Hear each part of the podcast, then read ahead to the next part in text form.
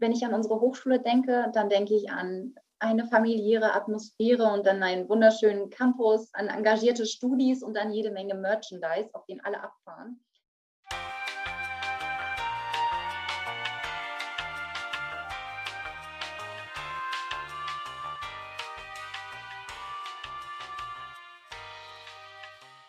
Jeder kennt sie, die wissenschaftlichen Projektarbeiten an den Hochschulen oder die praxisorientierten Projekte auf der Arbeit. Ähm, aber wie laufen diese Projekte denn wirklich ab? Und wo treffen sich äh, Wissenschaft und Praxis? Dafür haben wir heute Rebecca und Caroline eingeladen, um uns ihre Erfahrungen mitzuteilen und uns ein bisschen schlauer zu machen. Ja, wollt ihr euch einmal kurz vorstellen, wer ihr seid, was ihr macht, wo ihr arbeitet, was eure Aufgaben sind? Mhm. Rebecca, kannst gerne anfangen. Ich bin Rebecca Spaunhorst. Ich arbeite im Projekt TBT im Verbundvorhaben Transinno LSA. Und ich arbeite dort als wissenschaftliche Mitarbeiterin bzw. als Teamleitung. Und ich bin sozusagen die Projektälteste, die Enzyklopädie. Ich bin am längsten da und habe alles von vornherein mitbegleitet. Ich habe auch vorher an der Hochschule Harz studiert, und zwar technisches Innovationsmanagement. Ja, mein Name ist Caroline Schubert. Ich bin genauso wie Rebecca wissenschaftliche Mitarbeiterin im Projekt TBT, also Transferbewertungstoolbox. Und ähm, ja, ich bin dort ähm, ja auch mit zuständig für die ähm, Datenerhebung und Analysen, ähm, genauso wie Rebecca ja eigentlich auch. Bin aber im Gegensatz zu ihr noch gar nicht so lange dabei ähm, und erst jetzt im September 2020 mit eingestiegen ins Projekt. Komme aus einem ganz anderen Bereich als Rebecca, was ich sehr spannend finde, dass wir da auch äh, recht breit aufgestellt sind. Ähm, ich komme aus dem Bereich Sozial- und Gesundheitswissenschaften und habe ähm, meinen Master in Gesundheitsförderung ähm, an der Hochschule Emden-Lehr gemacht und ja, bin seitdem wissenschaftliche Mitarbeiterin in verschiedenen Projekten und derzeit jetzt also an der Hochschule Harz gelandet. Sehr schön. Äh, ihr habt das ja gerade, ich glaube, Rebecca, du hast das gerade schon angesprochen, Verbundsprojekte. Was sind denn genau Verbundsprojekte generell? Ganz allgemein gesprochen sind das einfach Projekte, die zwischen verschiedenen Hochschulen oder gemeinsam mit verschiedenen Hochschulen stattfinden. Also wenn ich jetzt an Transinno LSA denke, an das Projekt, in dem wir tätig sind, dann sind es die Hochschulen Harz, Magdeburg, Stendal und Merseburg oder äh, andere Projekte wie das CAT, das ist ja ein Netzwerk, da arbeiten auch verschiedene Hochschulen zusammen. Also es ist wirklich, dass sich die verschiedenen Hochschulen dann auch zusammenschließen einfach, um dann gemeinsam an einem Ziel zu arbeiten. Also wenn ich jetzt an, an das, äh, die Förderinitiative Innovative Hochschule denke, in der wir ähm, letzten Endes tätig sind, dann haben solche kleineren Hochschulen, wie wir es sind, wir sind ja die, klein, wir sind die kleinste Hochschule im Verbund, die hätten einzeln viel weniger Chancen auf solche Förderung. Und wenn ich mich zusammenschließe mit verschiedenen Hochschulen und verschiedenen Fachbereichen letzten Endes auch, dann habe ich natürlich viel bessere Ideen, viel bessere Möglichkeiten, auch Projekte breiter aufzustellen. Also wir sind da auch äh, durchaus sehr, sehr ähm, heterogen aufgestellt im Projekt und das macht es natürlich attraktiver für, für, Mitarbeiter, aber auch für, für die Mittelgeber letzten Endes. Ah, okay, ja. Äh, wie seid ihr denn da, oder nicht ihr allgemein, äh, zu diesem Namen gekommen, gekommen, Transinno LSA oder wofür steht das? Ähm, also Transinno LSA steht ganz einfach für Transfer- und Innovationsservice im Bundesland Sachsen-Anhalt. Also dafür steht dann dieses LSA. Und ähm, ja, also es geht letztendlich darum, ähm, die sogenannte dritte Mission, die Third Mission ähm, an Hochschulen, also die Mission neben der Forschung und der Lehre, stärker zu fördern. Das heißt also auch ähm, die Kommunikation und die Zusammenarbeit mit der Zivilgesellschaft, aber auch mit Unternehmen und mit sonstigen Vereinen ähm, ja, zu verbessern und auch stetig weiterzuentwickeln. Und ähm, ja, Transfer und Innovation sind natürlich ganz große Schwerpunkte im Bereich der Third Mission.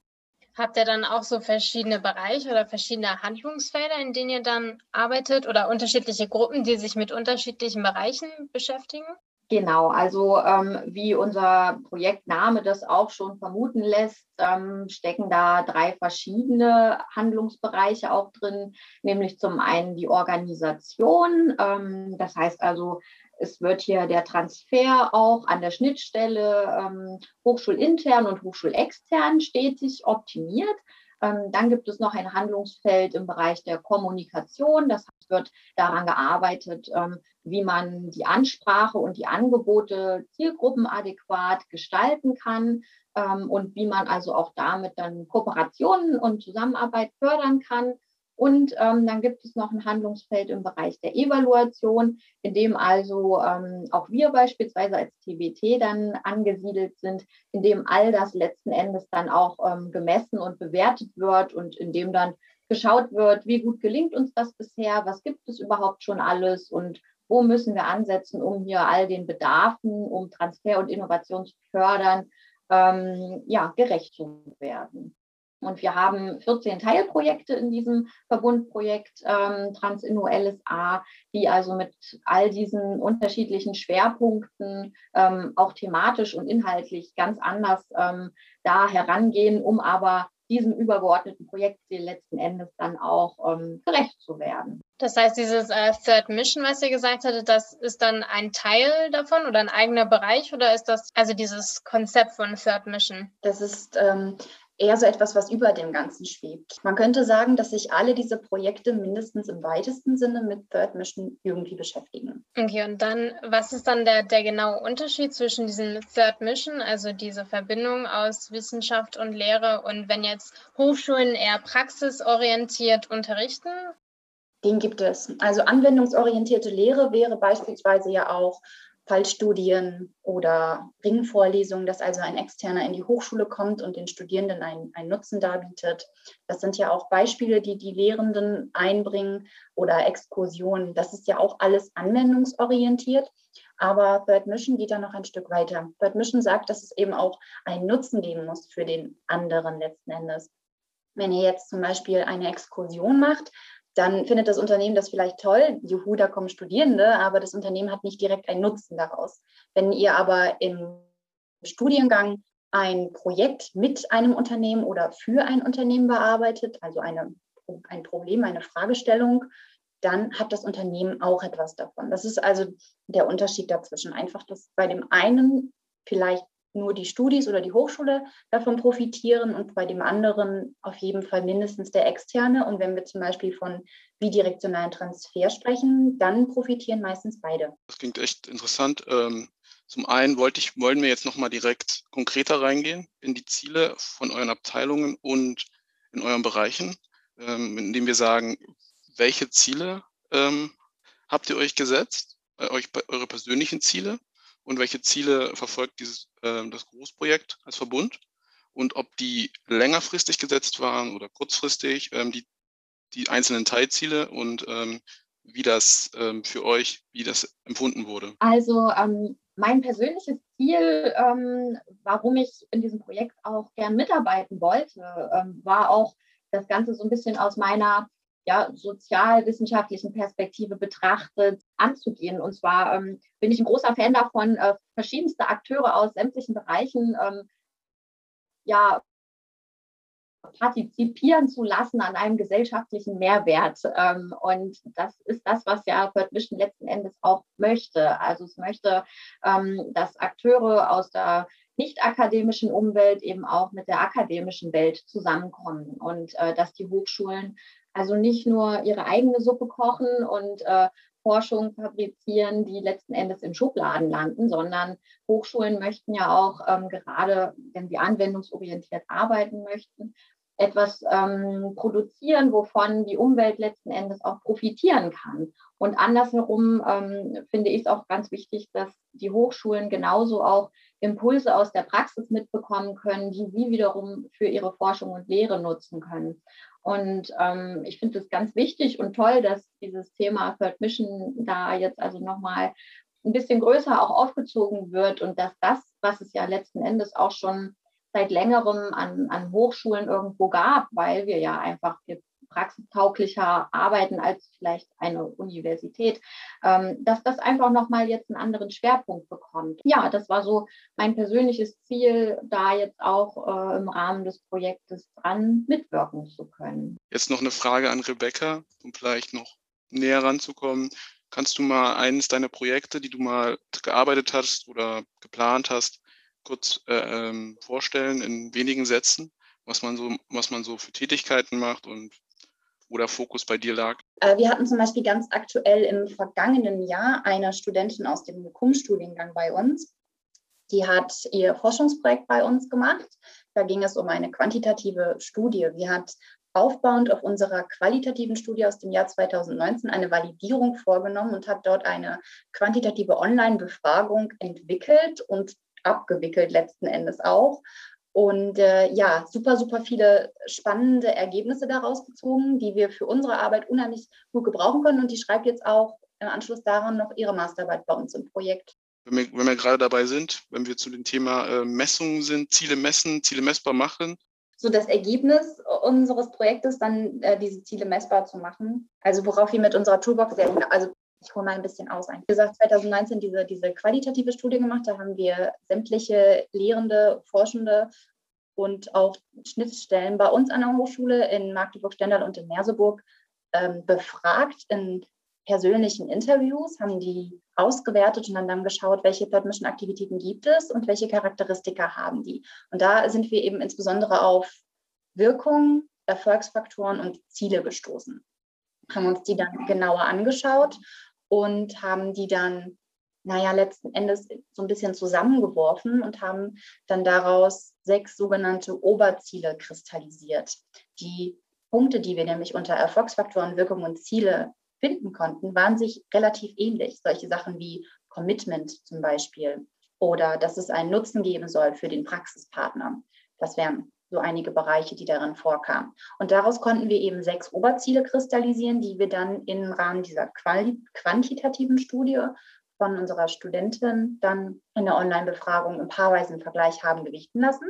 Und mit diesen, mit diesen Zielen wollen wir dann im nächsten Schritt eine Nutzwertanalyse wahrscheinlich durchführen lassen, um Mission Aktivitäten anhand ihrer Ziele messbar zu machen. Aber Ziele sind natürlich individuell. Das heißt, wir haben sechs Kategorien von Zielen, hinter denen sich natürlich jede Menge Informationen auch verstecken. Und die sind sehr individuell zu gewichten. Das heißt, jeder, der das anwenden möchte, muss für sich schauen, wie wichtig ist mir denn das Ziel.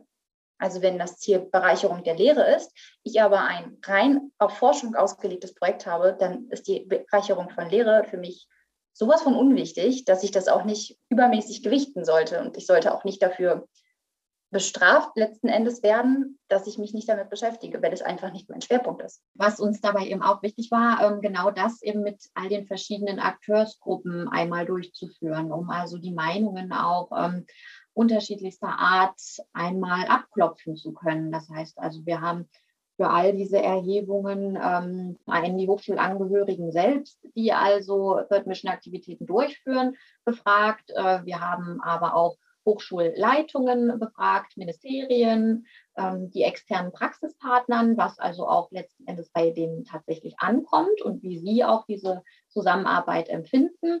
Und ähm, ja, wir haben auch natürlich die Studierenden befragt, die ja hier auch einen ganz großen Anteil haben im Bereich der Third und die natürlich ja auch wichtige Sachen machen und ähm, diese Zusammenarbeit auch stetig am Leben erhalten mit den Unternehmen und äh, ja, anderen Trägern aus der Umwelt. Ähm, ein wichtiger Teil von Projektarbeiten sind ja auch noch gewisse äh, Terminas zu, äh, einzuhalten und Pläne zu erstellen.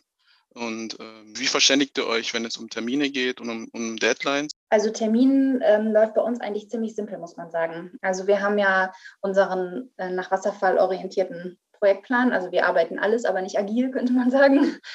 Ähm, sehr klassisch ist das Projektmanagement bei uns. Wir selbst organisieren uns zum Beispiel mit einem Kanban-Board in unserem täglichen Projektablauf und ansonsten läuft es vieles bei uns ganz klassisch über das Berichtswesen wie man das aus Projekten ja nun mal auch kennt. So läuft es zumindest dann über die Projektkoordination und die äh, Projektleiter, in diesem Falle eben Herr Westermann und Hermann Schwetus. Mit denen tauschen wir uns einfach regelmäßig aus und naja, das Einzige, was, wo man denken könnte, dass es, mit den, dass es die Termine ein bisschen schwieriger gestaltet hätte, gerade auch wie wir die Meilensteine gesetzt hatten und wo wir dann gesagt haben, das musste dann fertig sein, wäre jetzt Corona gewesen. Da sind wir auch tatsächlich so ein klein bisschen in Stress dann geraten, als es dann darum ging, den Meilenstein der äh, Experteninterviews beziehungsweise eben der Gespräche mit den externen Partnern abzuschließen.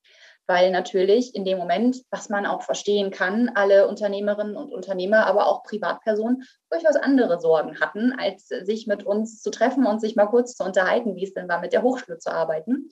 Aber auch da haben wir wirklich viele offene Ohren gefunden und ganz, ganz tolle Gesprächspartner, die sich für uns dann die Zeit genommen haben und natürlich dann Corona-bedingt digital mit uns abgestimmt haben. Also wir sind tatsächlich am Ende sogar noch im Zeitplan. Habt ihr dann auch so mal Projekte, die jetzt vielleicht ein bisschen länger dauern, die dann auch nicht abgeschlossen werden, aus irgendeinem Grund, die dann einfach ins Leere laufen? Oder werden Projekte bei euch generell immer abgeschlossen? Bei einem hätte es äh, scheitern können dieses Jahr. oh, ähm, wir hatten ein Projekt mit Studierenden von Herrn Cordes. Die haben sich für uns um die Organisation eines Workshops gekümmert, letztes Jahr schon, und den hätten sie dieses Jahr durchführen sollen. Aber Corona. Mhm. Deswegen kam es nicht zu diesem persönlichen Workshop.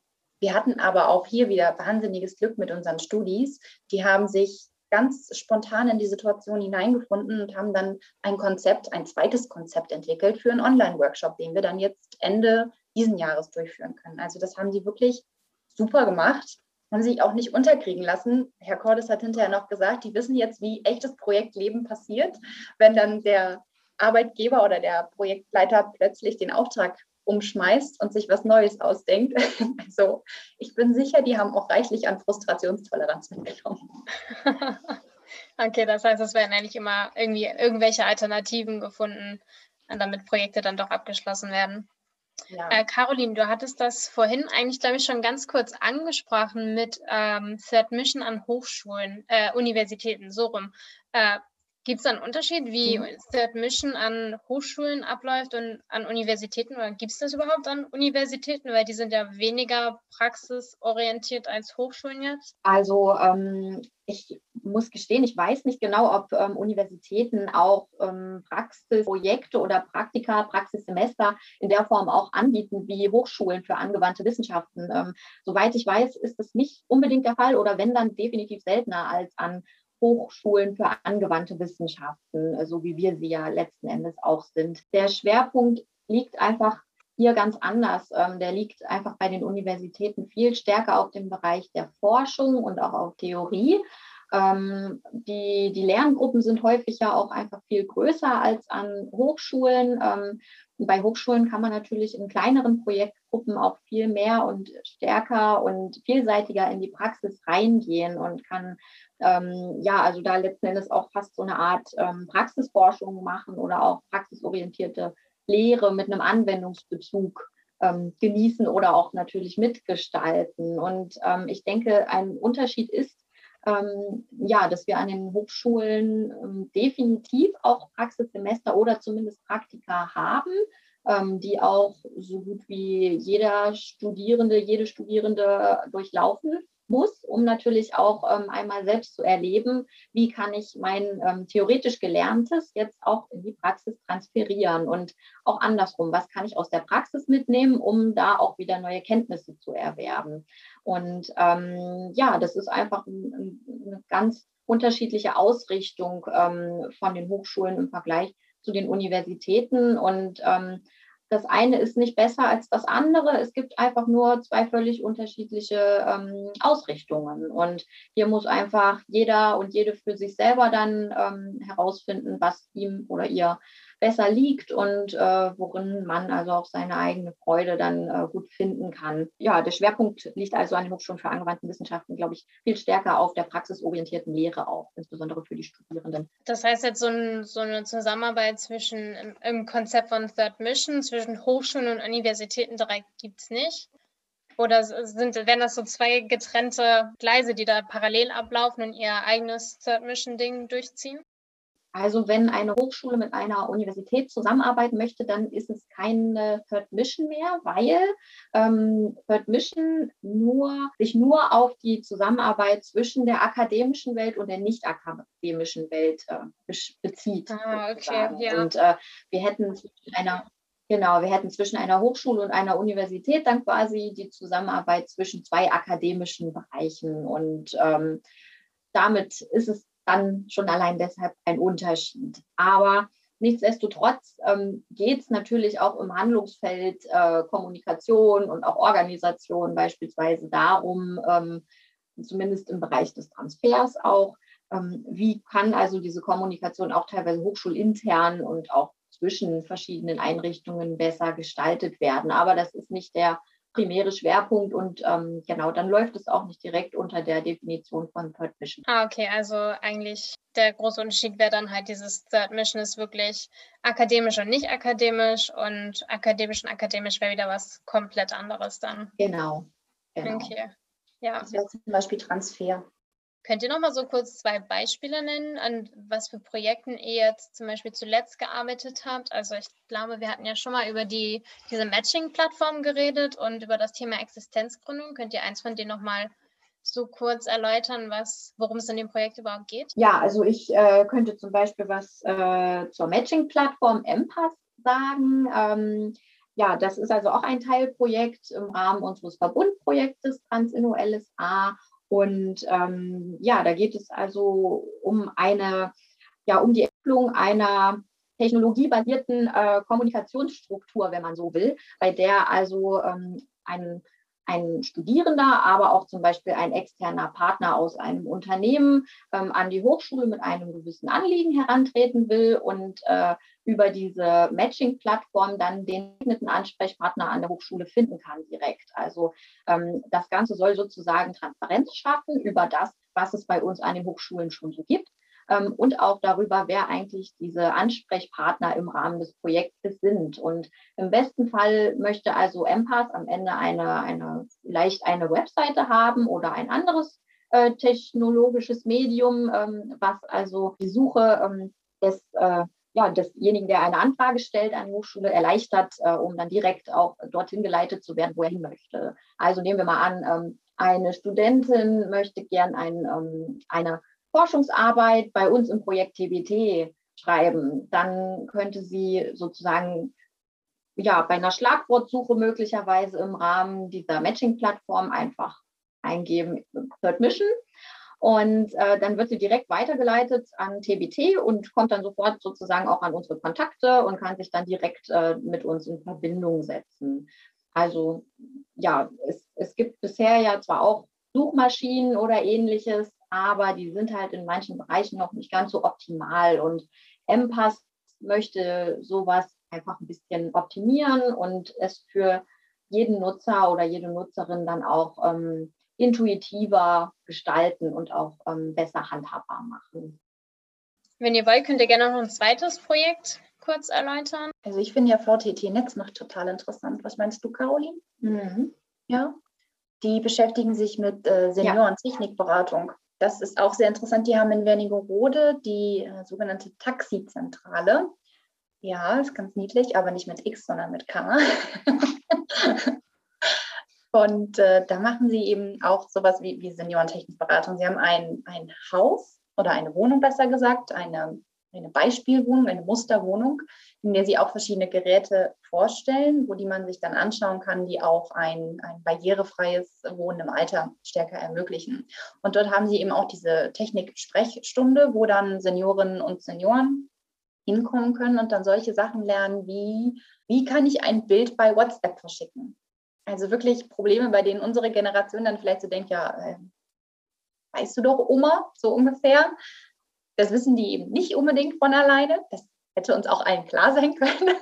Und dann gehen sie eben dorthin und bekommen Hilfe.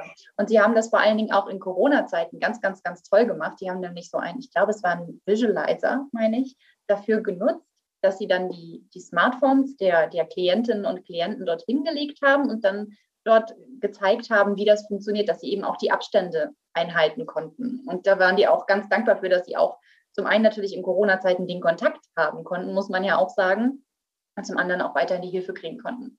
Das war, war sehr niedlich. Die haben auch ein ganz, ganz tolles Video darüber. Die haben auch eine super Webseite, in der sie regelmäßig auch ähm, Videos, Fotos und alles Mögliche veröffentlichen. Und sie haben jetzt auch ganz neu einen 360-Grad-Rundgang durch ihre Musterwohnung.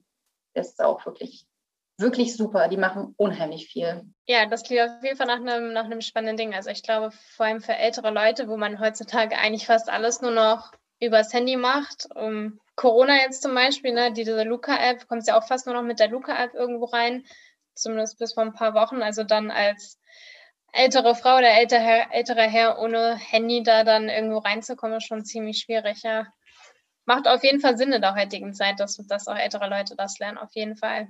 Aber man hat, es, man hat sich vorher nicht so richtig damit beschäftigt eigentlich. Ne? Also auch viele Sachen, die einem dann gar nicht so bewusst sind. Ja, für uns ist das schon so selbstverständlich, wie wir mit bestimmten Dingen umgehen, aber für die ist das doch schon was komplett, komplett Neues. Die sind damit ja überhaupt nicht aufgewachsen und wollen es wahrscheinlich auch nicht lernen, weil wozu brauch, bräuchten genau. sie es eigentlich? Und jetzt gibt es keinen Weg vorbei. ja, nee, das stimmt. Wenn man die Enkel jetzt noch sehen möchte, dann braucht man auf jeden Fall etwas, was Videotelefonieren kann. Ja, das stimmt, das stimmt. So tragisch es auch ist. Genau, ähm, noch ein weiteres Thema, was ich ansprechen möchte, ist ähm, Prozesse, wie das Prozessmanagement handelt und wie es, ähm, es ist ja immer wichtig, ähm, die Sachen, die man äh, so zu modellieren oder zu, zu zeigen, dass es die nachfolgende Generation nutzen kann, um besser darin zu werden, in dem, was man vorher gemacht hat. Oder auch ähm, man so sagt, ja, man schreibt Projektbericht, damit diese Themen, diese Projekte nicht einfach untergehen in der großen Masse. Genau Teil unseres ähm, Teilprojektes TBT, denn wir möchten all diese Erfahrungen, die jetzt im Rahmen von Transinno LSA in den verschiedenen Teilprojekten gesammelt werden, im Rahmen unserer Toolbox letzten Endes auch bündeln. Das heißt also, wir möchten ähm, diese ganzen Aktivitäten, diese sogenannten Third Mission Aktivitäten, ähm, letzten Endes im Rahmen der Toolbox weitergeben, auch an die Hochschulen, wenn das Projekt auch irgendwann vorbei ist. Das heißt also, wir möchten ein Instrument erschaffen, also ein, ein, ein Werkzeug, ein Tool eben, ähm, das ähm, uns zeigt, was für Third Mission Aktivitäten gibt es, in welchen Bereichen finden die sich überhaupt auch beispielsweise wieder, also sind die vielleicht ähm, zugleich im Bereich Forschung und Lehre oder auch im Bereich der strategischen Ziele verortet und ähm, wie können wir die dann auch in den verschiedenen Bereichen weiter fördern und ähm, was sind also auch ähm, Erfolgsindikatoren, um diese Aktivitäten ähm, ja für, für alle Parteien ähm, profitabel weiterführen zu können. Ähm, all das soll diese Toolbox am Ende des Projektes enthalten. Und ähm, ja, wir möchten sie dann also auch verbreiten, publizieren, sodass also auch die Hochschulen ähm, überall ähm, national und vielleicht ja sogar darüber hinaus ähm, damit auch weiterarbeiten können, um ja vielleicht einen stärkeren, stärkeren Fokus auch auf ihre rhythmischen Aktivitäten zu lenken und ähm, ja bei der Gestaltung und Planung dieser Aktivitäten vielleicht auch ein bisschen Unterstützung durch unsere Toolbox zu bekommen. Und ja, Publikationen sind natürlich darüber hinaus auch immer ähm, Medien, um all das, was wir hier machen, ähm, nach außen zu tragen. Und ähm, ja, wenn das im Bereich der Vermischen sein soll, dann natürlich auch möglichst ähm, fachspezifisch populär, also so, dass es eben auch äh, beim weiten, großgefassten Publikum ankommen kann und ähm, ja nicht nur eine sehr fachlich korrekte Sprache enthält, sondern eben auch für jedermann zugänglich sein kann. Und das ist natürlich ein großer ähm, Schwerpunkt und ein großes Ziel von unserem gesamten Verbundprojekt, äh, all das, was wir hier tun, natürlich dann auch äh, für die breite Öffentlichkeit zugänglich zu machen. Und daran arbeiten wir eben auch ganz speziell mit unserer Transferbewertungstool. Man muss auch sagen, dass so ähm, Verstetigung und langfristiges Plan über das Projektende hinaus in Forschungsprojekten an Hochschulen noch ein bisschen was anderes ist. Es ist schwieriger, denn wir haben natürlich mit dem Projektende auch wirklich keine Mittel mehr. Also das heißt, unsere Stellen laufen dann auch aus. Wir können die Projekte und die Inhalte nicht fortführen. Also wenn wir nicht jetzt im Projekt eine Möglichkeit finden, das Ganze zu verstetigen oder eine Möglichkeit finden, eine Anschlussförderung zu erhalten, ja, dann ist es eben schwierig. Deswegen arbeiten wir zum Beispiel eben wirklich viel mit Publikationen und wollen am Ende auch eine Toolbox haben, die auch funktioniert und nicht einfach nur ein Konzept, weil man sagt, ja, das könnte man machen, weil dann landet es doch in der Schublade. Wir wollen wirklich etwas haben, das handfest ist und womit die Hochschulen dann auch arbeiten können. Und das ist auch für uns geplant und auch fürs, fürs nächste Jahr steht dann auch sogar schon, ähm, stehen die ersten Probeläufe damit dafür an. Also wir wollen am Ende des Jahres unsere Toolbox fertig haben. Andere Projekte wie zum Beispiel VTT-Netz, die eben diese Seniorentechnikberatung machen, die haben natürlich viel mehr äh, Schwierigkeiten, würde man meinen, ihre Dinge zu verstetigen, weil sie selber eben zum Beispiel diese Seniorentechnikberatung anbieten. Und dann fragt man sich ja, wer macht das dann? Aber die arbeiten mit sehr, sehr vielen sozialen Einrichtungen jetzt schon zusammen und haben auch einen, einen, Kreis von Ehrenamtlichen mit aufgebaut, die dann natürlich das Potenzial auch haben, solche Dinge zu übernehmen. Aber auch das ist natürlich eine Frage, mit der wir uns alle gerade jetzt, äh, jetzt sind wir auch ähm, im vorletzten Jahr unseres Projektes, da beschäftigen wir uns alle gerade ganz aktiv mit, was passiert, wenn es ausläuft, wie kriegen wir es bestätigt und langfristig gehalten. Passend zu dem noch, ähm, was denkst du, Rebecca, sind die wichtigsten Merkmale, die ein Akademiker mitbringen muss? Ich glaube, die, die wichtigste Eigenschaft, die man haben sollte, ist Neugierde. Mhm. Also, dass man wirklich Interesse daran hat, sich mit Themen zu beschäftigen und sich auch reinzufuchsen, auch wenn es manchmal Rückschläge gibt. Ich meine, wir sind alle leidgeprüft durch Bachelor- oder Masterarbeiten ja, also wenn wir bei uns Studis haben, die Abschlussarbeiten schreiben, dann sage ich auch immer, es gibt am Anfang diese Phase, in der man denkt, oh ja, das Thema ist toll, es macht so viel Spaß und es ist so interessant. Dann kommt diese Phase, in der man denkt, ich weiß gar nicht, ich kann nichts und ich werde es nie schaffen. dann kommt irgendwann diese Phase, in der man sich denkt, oh Gott, es soll einfach nur noch vorbei sein. Und dann hat man es geschafft. Aber ich glaube, das ist normal. Das, das ging uns allen so. Und ich habe mein Thema auch unheimlich geliebt und trotzdem wollte ich in den letzten zwei Wochen, wollte ich die Arbeit nicht mehr lesen. ich wollte einfach nur noch, dass es vorbei ist. Aber wenn man am Anfang schon nicht diese Neugierde hat, um sich reinzustürzen, dann hat man auch nicht die Motivation, es bis zum Ende durchzuhalten. Also ich glaube, das gilt egal für welches Projekt, ob es eine Abschlussarbeit ist, eine Hausarbeit oder eben ein Job, den man sich sucht. Auf jeden Fall muss man ein gewisses Interesse an dem Thema haben und irgendwas machen. Und man muss Neugierde haben und naja, letzten Endes auch ein bisschen Biss, um sich durchzubeißen bis zum Ende. Intrinsische Motivation ist da auch so das äh, Stichwort, finde ich, genau. Und, und das Durchhaltevermögen, das ähm, eignet man sich manchmal dann auch schmerzhaft wie an.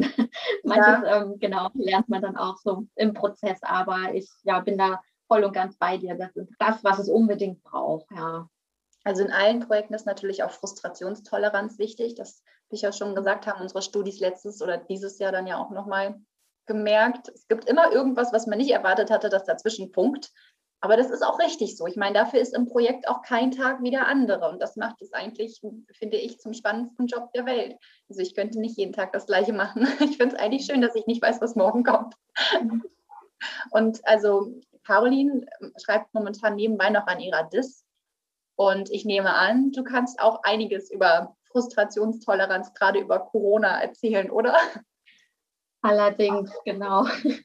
Also ich habe auch äh, ja im Rahmen meiner Doktorarbeit, die ich gerade schreibe, ähm, ja, eine Online-Befragung letzten Jahres durchführen wollen an verschiedenen Hochschulen, wollte ich vorbeischauen und in die Vorlesungen reingehen und mal Hallo sagen und mich vorstellen. Und äh, all das ist natürlich äh, nicht passiert durch die Pandemie. Und ähm, man musste dann ganz schnell eben schauen, wie man das umschwenkt auf das Online-Format. Und ähm, ja, dadurch habe ich natürlich auch lange nicht so viele Studierende letzten Endes erreichen können, wie ich es ursprünglich geplant habe. Aber auch da muss man dann eben schauen, okay, was mache ich jetzt mit dem, was da ist? Wie oft äh, versuche ich jetzt nochmal eine neue Rekrutierung und wann muss Schluss sein? Oder wie kann ich vielleicht auch die Stichprobe verändern? Ähm, man muss sich dann einfach mit seinem Team auch zusammensetzen und kreative Lösungsmöglichkeiten finden. Und ähm, ja, ich denke, das machen wir ganz gut auch bei uns im Projekt TWT. Und ähm, ja, das, das gehört dazu. Und man muss natürlich auch manchmal ein bisschen mit Humor nehmen. Ich glaube, ähm, dann funktioniert es häufig auch am besten.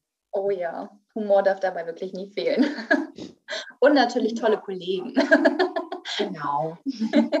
Das ist sehr. Wir kommen jetzt zum Schluss unseres Gespräches. Wenn ihr noch irgendwas äh, sagen wollt in Richtung noch grüßen wollt oder wenn ihr ein bestimmtes Thema noch mitgeben wollt an die jungen Studierenden, die sich das vielleicht nochmal anschauen werden oder an die Professoren, ähm, die vielleicht ähm, euer Projekt dann ähm, sehen, wie es dann am Ende abgenommen wird?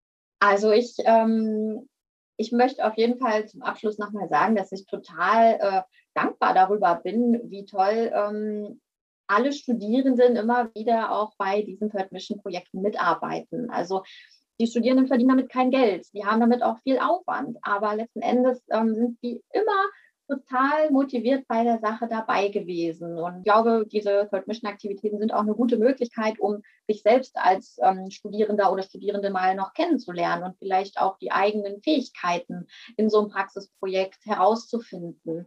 Wenn man jetzt vielleicht auch nicht unbedingt ähm, der extrovertierteste Typ ist, ähm, so findet man vielleicht andere Möglichkeiten, äh, in einem Projekt äh, gut tätig werden zu können, beispielsweise auch Dokumentationen oder Kommunikation auf E-Mail-Wege oder was weiß ich, Organisationen in, in verschiedensten Bereichen, während ähm, ein anderes Teammitglied sich dann eben genau auf die anderen Bereiche spezialisieren kann. Und ähm, man lernt so, so viel in diesen Praxis- und Third Mission ähm, Projekten und Aktivitäten. Ähm, und ich hatte noch nie das Gefühl, dass irgendein Studierender daran kläglich gescheitert wäre. Also jeder hat oder jede irgendwie immer was mitgenommen, auch am Ende eines solchen Projektes, denke ich, und ähm, ja, wertvolle Erfahrungen gemacht. Und ähm, ja, ich finde es auch ganz wichtig, dass man äh, die Studierenden dafür auch wirklich mal lobt und ähm, ihnen da auch die angemessene Wertschätzung entgegenbringt das würde ich jetzt hier gerne auf diesem Wege tun.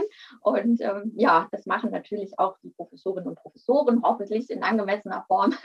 ähm, ja, und ich, ja, ich freue mich darüber jedes Mal, ähm, weil wir ja auch aus unserer Position als Mitarbeitende dann immer wieder sehen, dass auch das, was wir da anleiten, irgendwie Früchte trägt. Und das ist eigentlich das Schönste, was man dann auch in der eigenen Arbeit selbst so für sich mitnehmen kann. Dem kann ja. ich mich eigentlich nur anschließen. Wie vorhin schon gesagt, wir haben wirklich immer die besten Studis. ähm, ja, ansonsten, was, was, ähm, was kann ich noch mit Abschließendes sagen?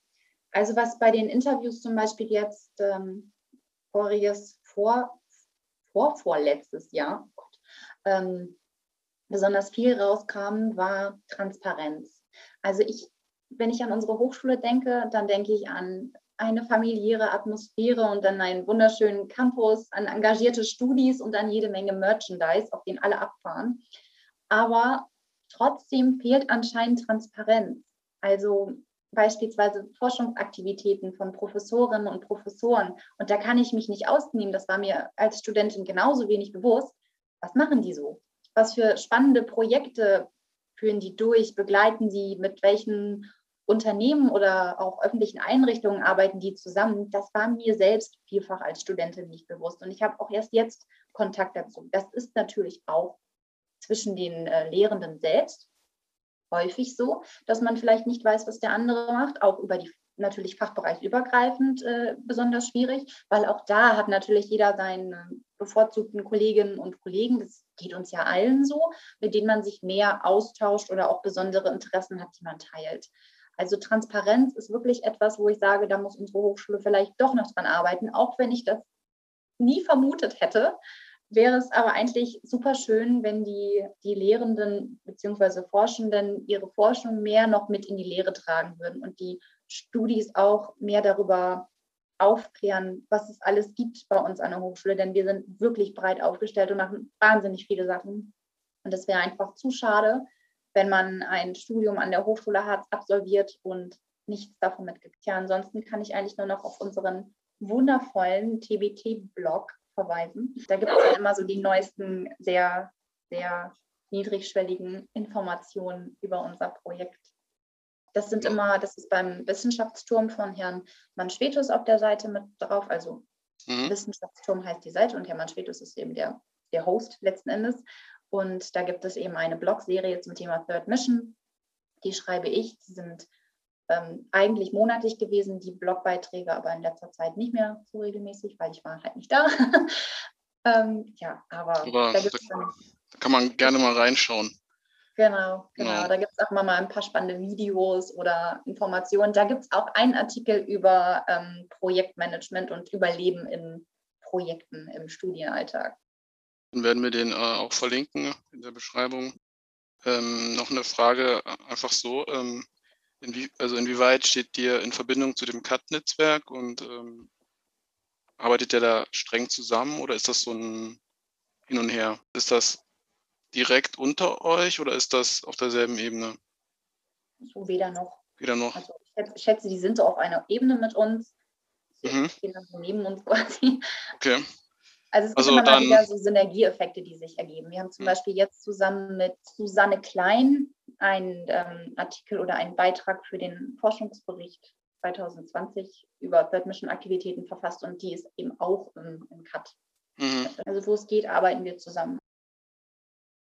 Ja, wo du es vorhin gesagt hast, ich glaube, ich wüsste jetzt gar nicht, an was für Projekten meine Professoren überhaupt arbeiten. Also ich weiß, aus welchen Bereichen sie kommen, aber das wäre auch schon alles. So direkte Forschungsprojekte wüsste ich jetzt nicht. Könnte Mhm. kann ich mir auch entweder nicht vor, also vorstellen klingt jetzt doof, aber weil sie ja, sind ja eigentlich nur Professoren, aber ja, genau, man denkt nicht drüber nach, ja. Wir denken ja immer, dass unser Thema extrem unsexy ist, muss man einfach sagen. Und also für uns war es natürlich total cool, dass wir mal das interessante Projekt sind. Ähm, Ich meine, das ist ja auch interessant, aber zum Beispiel bevor ähm, ihr diese E-Mail geschickt habt mit der Umfrage, wusste ich überhaupt nicht, wer ihr seid. Also, ne, da wäre auch wieder Transparenz. Ich wusste überhaupt nicht, dass. Ja, also das Verbundprojekt an sich ist schon, ist wirklich super interessant. Und das Coolste ist da einfach wirklich, dass es so viele verschiedene Hochschulen mit diesen verschiedenen Schwerpunkten sind. Also wir haben beispielsweise in der Hochschule Merseburg ein Projekt, das heißt äh, Forschungskita Campus Kids. Das ist ganz niedlich. Das ist wirklich eine Kita auf dem Hochschulgelände. Die sind jetzt, glaube ich, dem Studentenwerk zugeordnet. Also die Studis tragen das und das ist entstanden aus einem Projekt von Studierenden, aus der Lehre heraus quasi, ist es entstanden, weil die gesagt haben, Mensch, was ist denn hier mit den ganzen Studis, die Kinder haben? Wo sollen die denn dahin während der Veranstaltung? Und dann ist das daraus entstanden. Und daraus ist dann später noch dieses Forschungsprojekt geworden. Also es ist ganz, ganz toll. Die haben auch super tolle Sachen mit dabei und experimentieren mit den Kindern. Und die Studis können eben auch da reingehen und Forschungsfragen dann behandeln, also zum Beispiel in der frühkindlichen Entwicklung etwas, was sie, wo sie sich dann damit beschäftigen. Also das ist wirklich, die sagen immer groß und klein lernen und forschen hier gemeinsam. Das ist unheimlich niedlich.